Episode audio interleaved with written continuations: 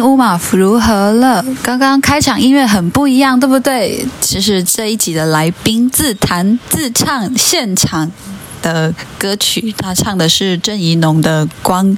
那今天的来宾叫小恩，我跟他是很要好的朋友。小恩在性别平权运动啊、同志平权运动上面也已经有很长期的耕耘。今天他，我真的很荣幸邀到他，愿意来 podcast 上面，嗯、接受访问跟分享，甚至是谈了一些他自己的亲身的一些感受和经历。嗯，希望大家对这样子的议题可以有更。开阔的心胸，特别是那些有宗教背景的朋友，嗯、基督宗教教会背景的朋友，不管我们以前可能有一些先入为主的印象，但是在实际的，嗯、跟更多不同群体的朋友来往之后，你会知道，我们终究是要回到爱里面，爱，所以，嗯，非常期待今天我们这样的分享，也可以。让其他关心这些议题的朋友，我们有一些不一样的切入点。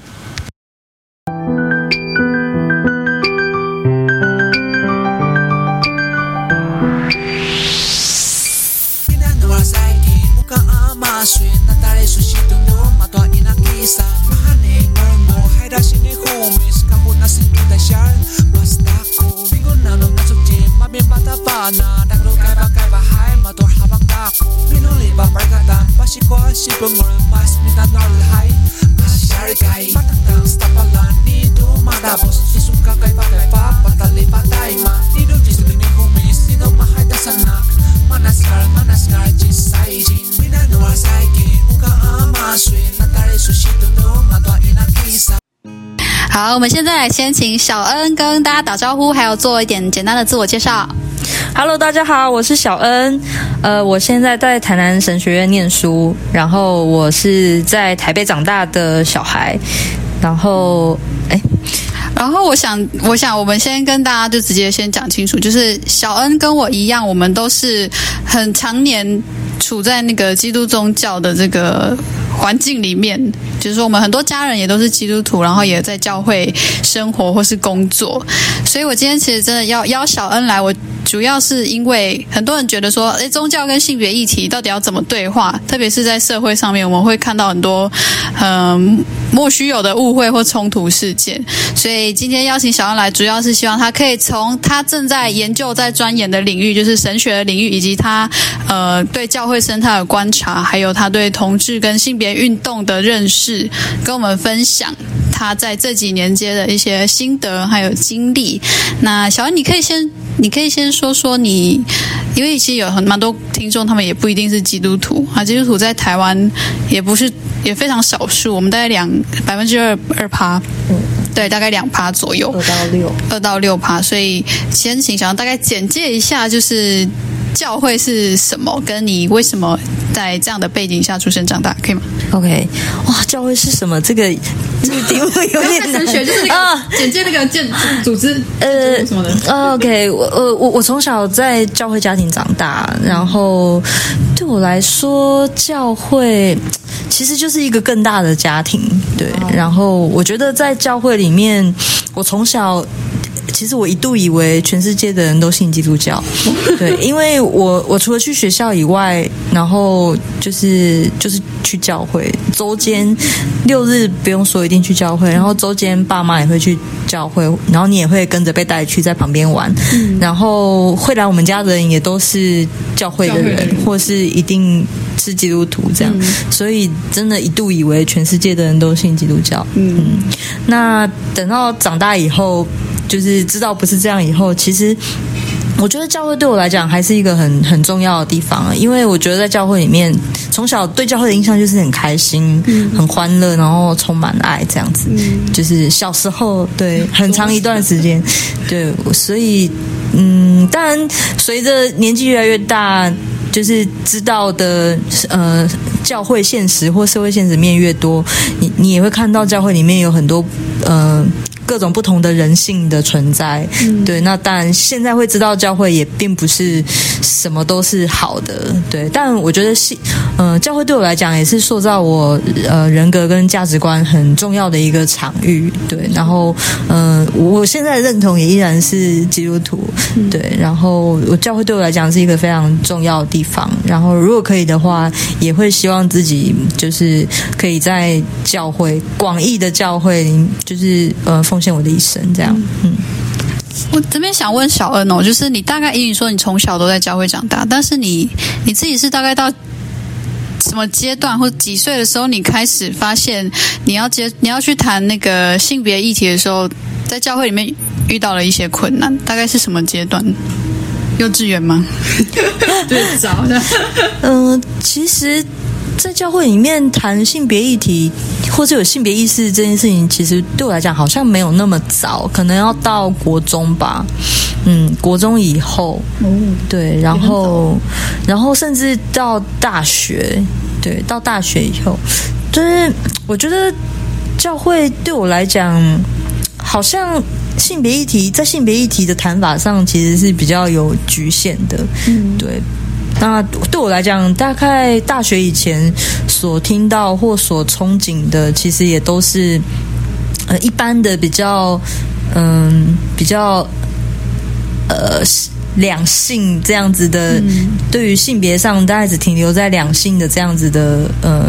呃观念里面观念或榜样，所以从小也是。一心一意就会觉得说，好像呃那个最最幸福的样貌，大概就是呃一个一个人找到另外一个异性，然后结婚生小孩，然后一起在教会里面服侍。因为我们在教会里面看到的都是这样的榜样嘛，所以很容易就会觉得对这样的事情憧憬，然后也觉得这个才是最。最好的路，最受祝福的路，对。但是我觉得，随着自己，呃，就是认识这个世界或认识的人越多，然后在在学校里面接受了其他的知识，我会慢慢知道说，原来就是这我所认识过去所认识的世界，其实只是一部分而已。对，那这个是跟以往在教会里面就是的认识是很不一样的。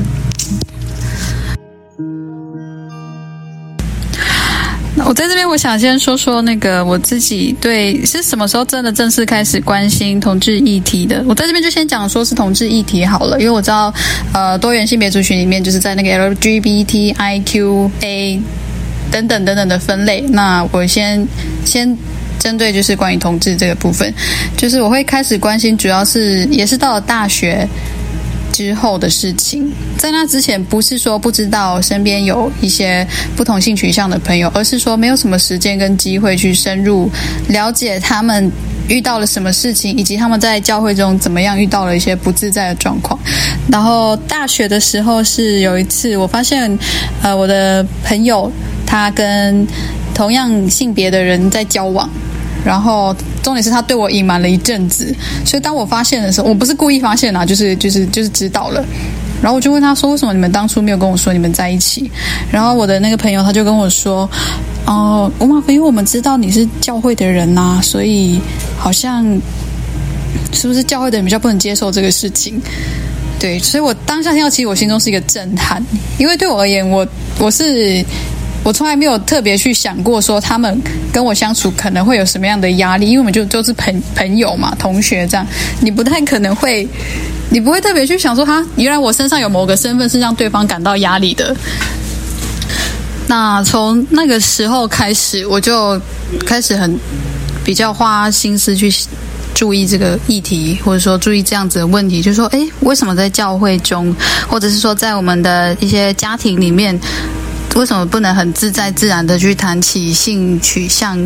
比较非典型这样子的状况？那我也真的觉得是因为我实际上发现跟认识了身边的朋友们他们的故事，我得到一个结论，就是假如说我所身处的这个群体。他们有志一同，我们有志一同的在做出了一些让同志群体感到不自在，然后压迫到他们的事情。我觉得我们必须正视这样的事实，然后一定要去反省，跟意识到说这样的事、这样的不友善发生的状况是为什么，以及我们为何仍然在让同志处于不敢出柜、不能出柜，或者是难以自在的相处的状况。近一点好了，那让我吃一口。好，小恩现在在吃芒果，现场现场报道。我们不要把那个气氛搞得太太那个僵直，因为这本来就是一个生活很生活的一个事情。我想先问小恩一些问题，我想我就用问问题的方式好了。我们然后反正怎么样可以再剪嘛，大家都知道我现在是剪辑大师。好，就是我想先提出一个。我最常被长辈们或者是一些一些比较，反正就那些人会问的问题，就说你一直谈同志议题，你是不是想把大家变成同志？你 你有没有听过这样的？嗯，好，你可以回应一下吗？这个，对这个问题还蛮常见的，也包括说，呃，学学生在学校学了同志教育以后，是不是就会变同志？嗯嗯，那我自己是觉得，其实。嗯，是的人就会是，然后，所以有的人如果他变同，所谓的变同志好了，那可能表示他本来就是，那只是过去因为没有这样子的资源或资讯，所以他他他不晓得还有另外可能性，或他压抑他自己。嗯，对，那那所以。而且，其实反过来讲，就是 其实，呃，很多的同志也都是在异性恋家庭，或是从小到大就接受着异性恋的教育长大。那也没有，也不，也没有因为他接受这些异性恋的教育或是榜样，他就变成异性恋啊。所以，我觉得某个程度在情感或是性向这件事情来讲，他。不大会是变成的啦，只是说怎么样让一个人他因为透过一些资讯而能够正确的来认识自己，然后正确的来认识别人，或是对待别人，或对待自己，或接纳自己。哦，还有一个问题就是说，我也遇过我一些长辈这样问，他就说：好，就算就算他发现他是。呃，他喜欢女生，就是比较，就是他喜欢唱同性的话，那他可以在上帝的力量，或者是宗教力量，或是什么医疗的 whatever 的力量，把他治好哦，同志可以被恢复。其实有一些人他有这样的想法，那我真的也遇过长辈，他就一直很坚持的说，他们是可以改变，就是性向是可以改变。然后我那时候就回那个长辈说。那你你觉得你可以现在从异性恋改改变成喜欢同性吗？不行吧？那你为什么觉得他们就倒过来就可以？你觉得这是为什么？为什么他们坚持会有坚这样的想法流传？嗯。我我觉得你的回答很好，一个吵架的节奏。然后另一方面，我在想，长辈们会这样子讲、这样想的原因，也是因为在他们那一辈里面，其实他们真的很少能够遇见同志。那以以我的了解，像呃同志咨询热线，他们呃他们。这几年有出几本呃老年同志的口述口述历史口述的历史的书，然后我们就发现，大概五六十岁以上的现在五六十岁以上的同志们，其实，在他们成长的年代里面，其实他们是不可能出轨的。嗯，对。那所以他们甚至很多人是走入婚姻的。那即便走入异性恋的婚姻，也不表示他们就变成了异性恋。对，那。那个后果是什么呢？有的人他当然就，呃，有的有的人他可能就努力维持台面上跟台面下的生活。那有的人他还是很很尽责的，就是完成他在家里的责任任务。可是可能完成了以后，他他可能就就希望他的人生可以过另外一种生活。那也有很多人他可能一辈子就是就是，当然能够被我们访问到的，能够被热线访问到的。当然，就是愿愿意能够这样子看待自己过去或现在的人，对。那其实有更多的人，他们是是不知道。所以，我觉得如果以这个角度来讲，其实，嗯，我的想法是啊，就是我我曾经听一个呃一个牧师，他也是他也是同志，然后他是马来西亚人，他是马来西亚第一个出柜的公众人物，他叫欧阳文峰。那欧阳文峰牧师他曾经有过一段呃，应该是八九年的婚姻，对异性恋的婚姻。对，那那在那段婚姻里面，其实他他也是一个呃。从小在基督教受基督教熏陶长大的人，然后也很早以前，他少年的时候就立志要当牧师，所以他自己在年少年的时候面对自己的性向的时候，其实他是完全没有办法接受的。然后他也遇到一个他真的觉得很棒的女生，然后最后跟他走入婚姻。那最后是他的太太鼓励他，他太太发现就是。然后鼓励他，就是面对自己，然后他才他才走出来，然后写了一本书《出柜》。嗯，那本书在台湾也有出版，叫做《现在是以后了吗》，是基本书房出版的。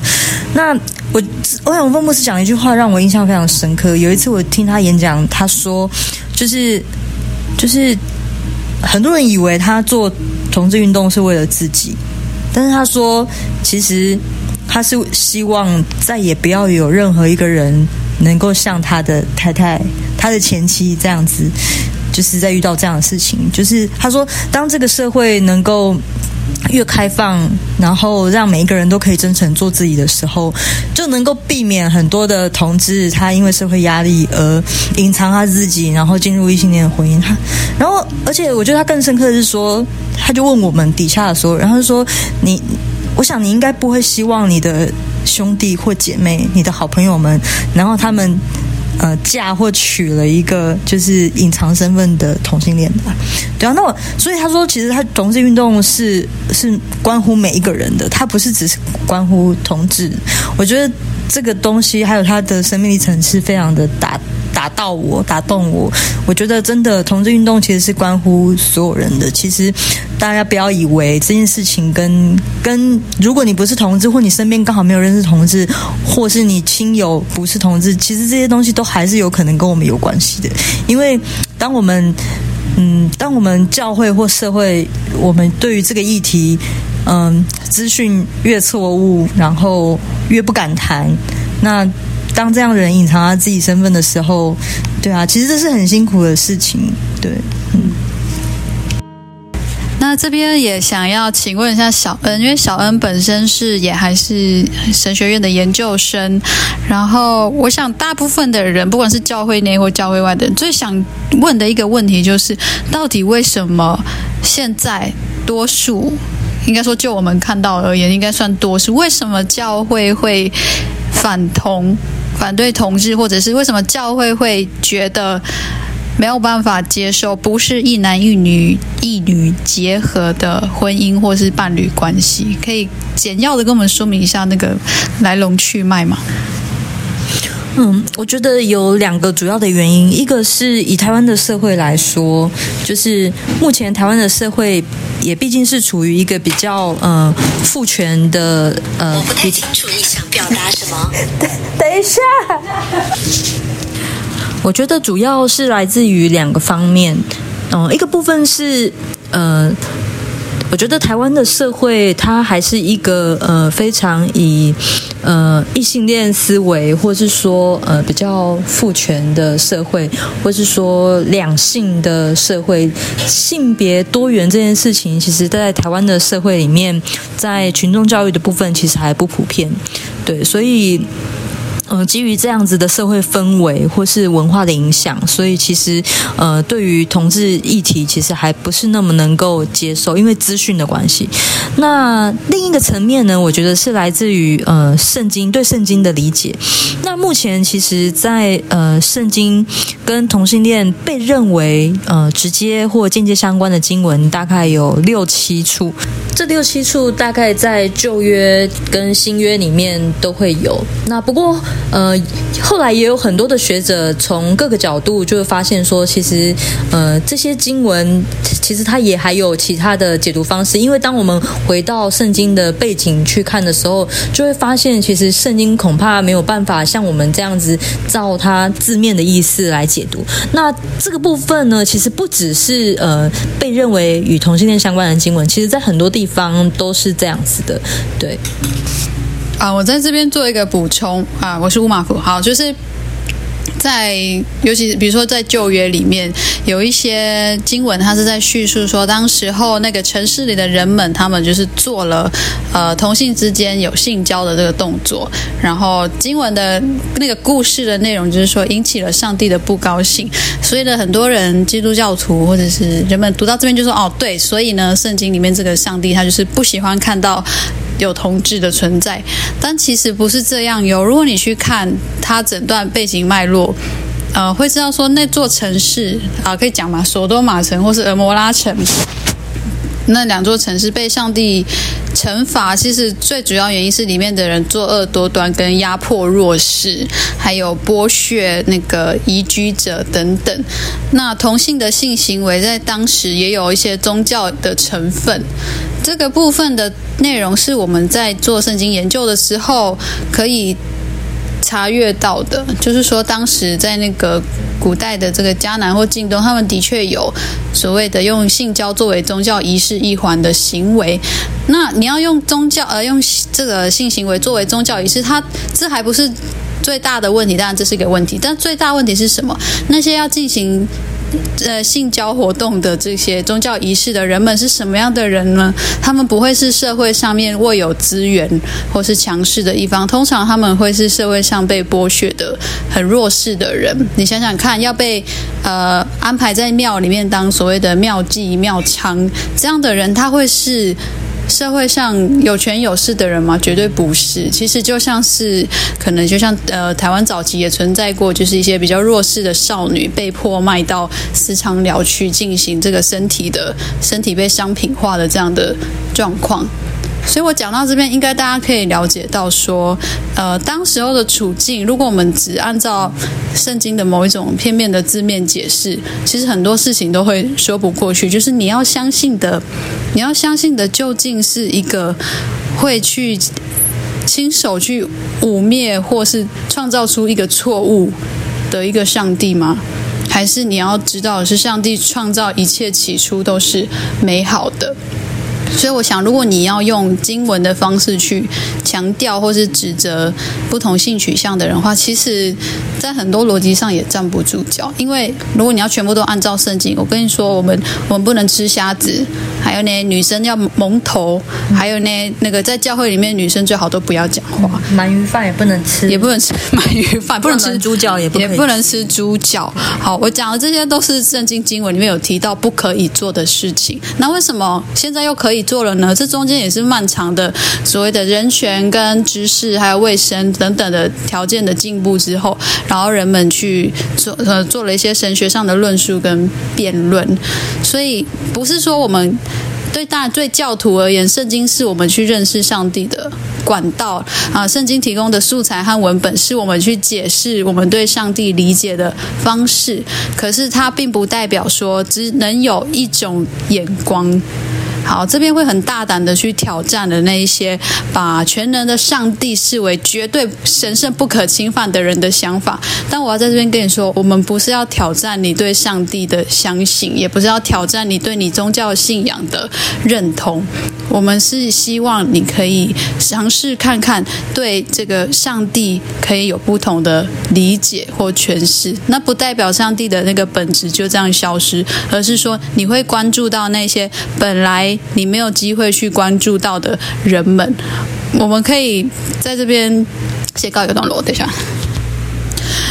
对，那所以其实神学的论述，它到现在其实是有很多元的不同的开展，跟呃，你要说流派也好，或是传那个群体也好。那不过我们在这个性跟性别有关的论述上面，我们也从来并不缺乏圣经文本里面的素材跟辩证。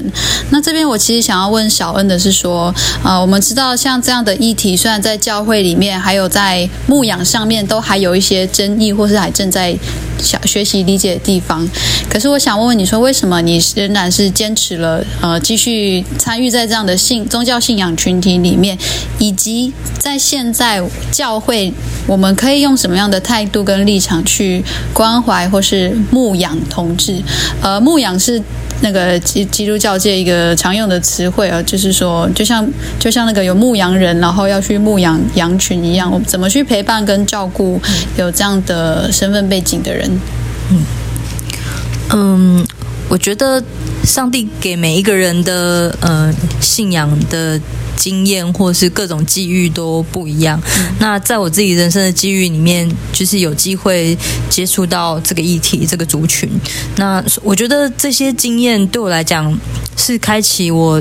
神学跟信仰不同想象的一个很重要的契机。对我觉得有时候就是因为你你遇到了某些事，或是你遇到了某些人，让你有机会接触到跟以前不一样的、不一样的观点、不一样的想法。对，然后有进而有更多的信仰反省。像对我来讲，我从小在教会长大，然后我也很早以前就委身自己的生命在这个信仰里面。我觉得这个是这个信仰对我来讲非常重要。那所以我自己当初接触到这个议题的时候，其实也是保持着嗯、很多的疑惑，然后。一直一直去去问，然后去去研究。那我觉得这个过程对我来讲，就是其实是蛮长的一段过程。对，那不过感谢主，就是让我呃有机会也遇到了不同的资源，然后有有不同的呃老师或是同班，那帮助我。我觉得就是嗯，总之我我觉得我觉得可以简单这样讲，就是说，因为也包括我自己嘛，就是为什么有人可能会问说，为什么呃，比如说教会这个教会在反同，那你你明明就是一个比如说支持同志或是有很友善的人，你为什么还愿意在这个群体里面就是当一份子？那我想说的是，假如说我就这样离开，那这个群体里面就再也没有关注同志议题的声音，或者是就再也没有相对友善的人可能去承接那一些。有呃，身在这个环境却身不由己表达自己的人，我觉得小恩没有选择离开，而选择继续留下来对话或战斗。虽然他有他自己的，可能还有自己的东西要负重前行，可是这个过程确实的陪伴到了很多人，还有很多正在寻找方向或是寻找温暖的的人们。嗯，我觉得过去的一些经验或接触到的人，让我不得不不得不去。去相信、去承认，说就是呃这样子的群体，他们也有很真实的信仰，也有很真实的嗯生命。然后，譬如说，像我过去嗯、呃、我做同志跟基督徒相关的研究的过程里面，那我也去了呃台湾第一间的呃牧养同志的教会——同光同志长老教会。那在那个过程里面，甚至我觉得我当时的冲击是蛮大的，因为我就发现说，天哪！这些这些人他们的信仰的表达，或是他们的信仰的虔诚，甚至对我来讲是胜过我从小长大的教会。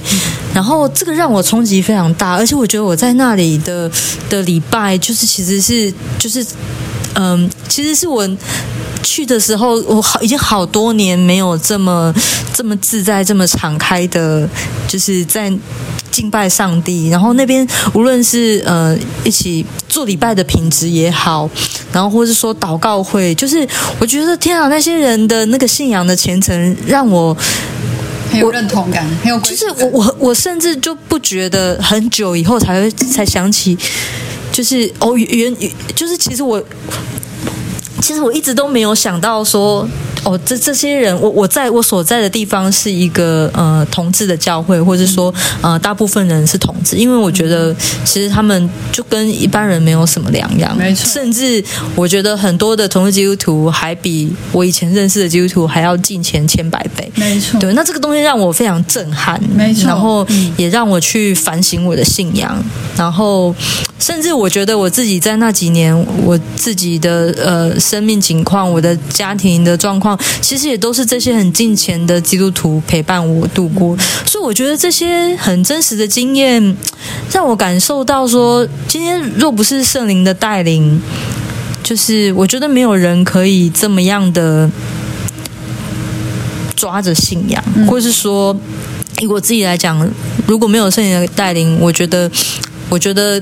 至少对我来讲，那当时那些基督徒陪我度过的家庭的难关，是我觉得非常恩典的事情，对啊，我觉得就是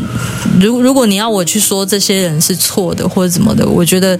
就是对我来讲，我无法否认这样子的经验，对对。呃，在我们的想法跟我们的信相信里面，上帝爱。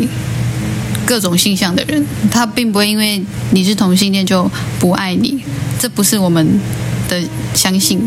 所以你看，有些人他会一直觉得，我认为的上帝是就是不能接受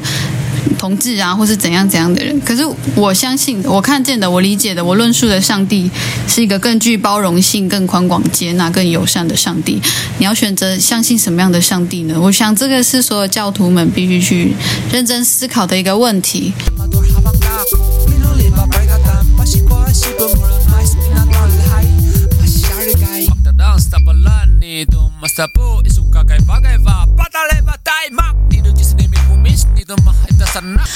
好，那在访问小恩的同时，因为其实我们现在人在小恩的家里，啊原来他家里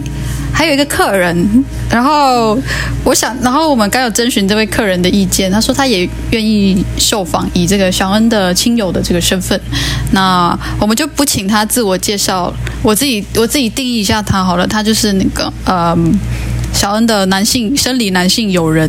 然后本身也是在教会里面工作的人，那我想请他谈谈在教会里的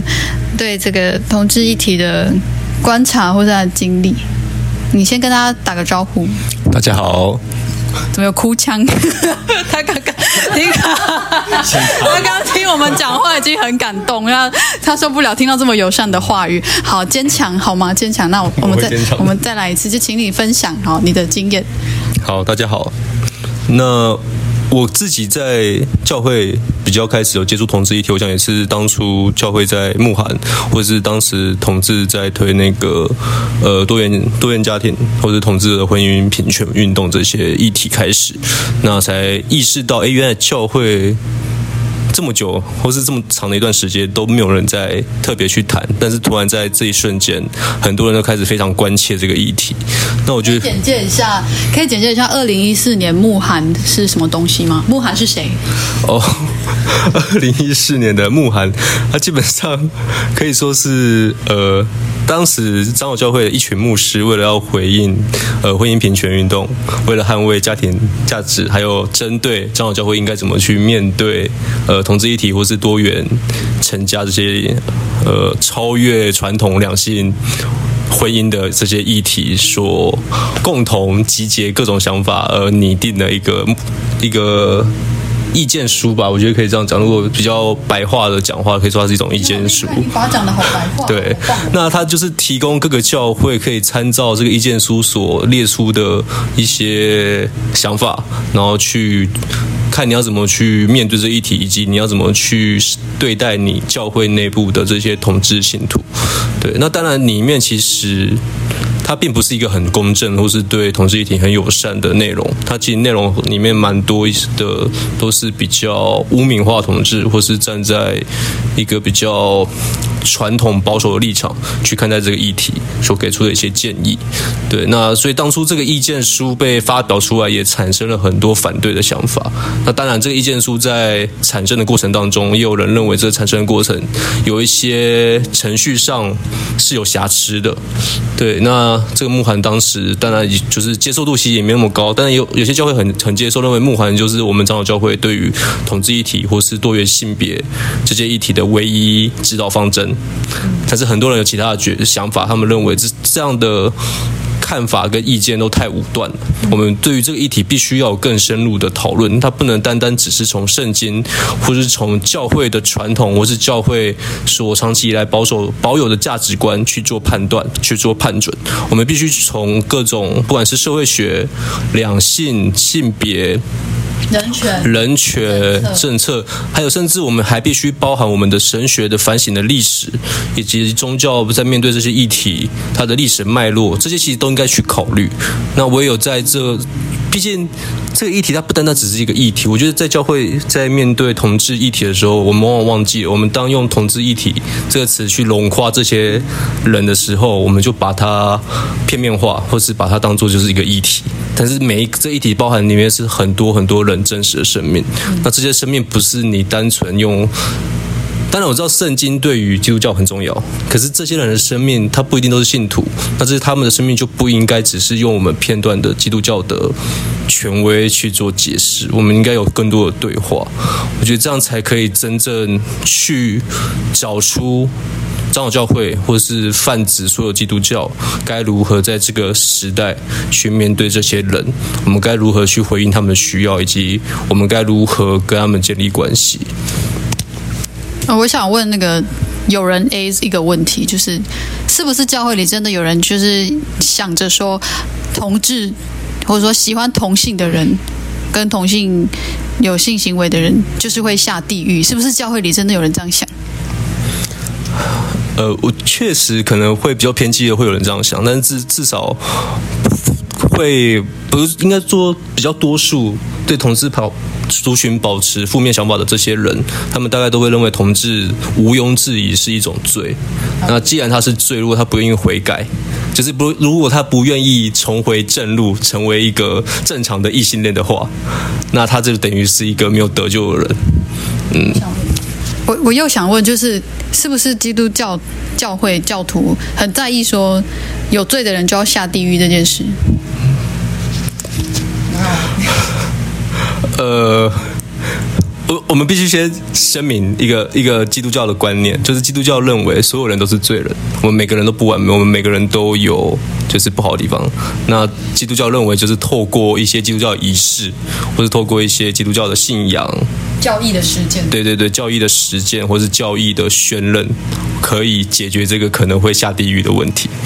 对，我要补充补充。我觉得关于就是觉得同性恋有罪，或是说怎样的人有罪跟下地狱，我觉得这都来自于就是对于圣经的理解跟信仰的教导。那信仰的教导可能来自于平常的。主日的讲台上，或是说，呃，相关的呃信仰的刊物、报纸等等，所以我觉得基督徒的呃判断跟他们得到的资讯、他们的教育的的东西有关。对，那那我我觉得就这个部分而言，就是其实就是其实真的是不同的教会或是呃不同的基督徒会有不同的呃看法。对，那但我觉得在台湾，嗯、我觉得过去其实大概九成以上的教会或是呃牧者可能是抱持这样的看法，可是我觉得随着时间的改变，大家接触资讯的管道越来越多，然后有越来越多的反省，不同学科有新的发展跟发现的时候，我觉得呃这个部分也会开始有不同的东西，对，所以我觉得这个是蛮重要的一点。好，那关于这个跟小恩还有他有人 A 的这个访谈，我们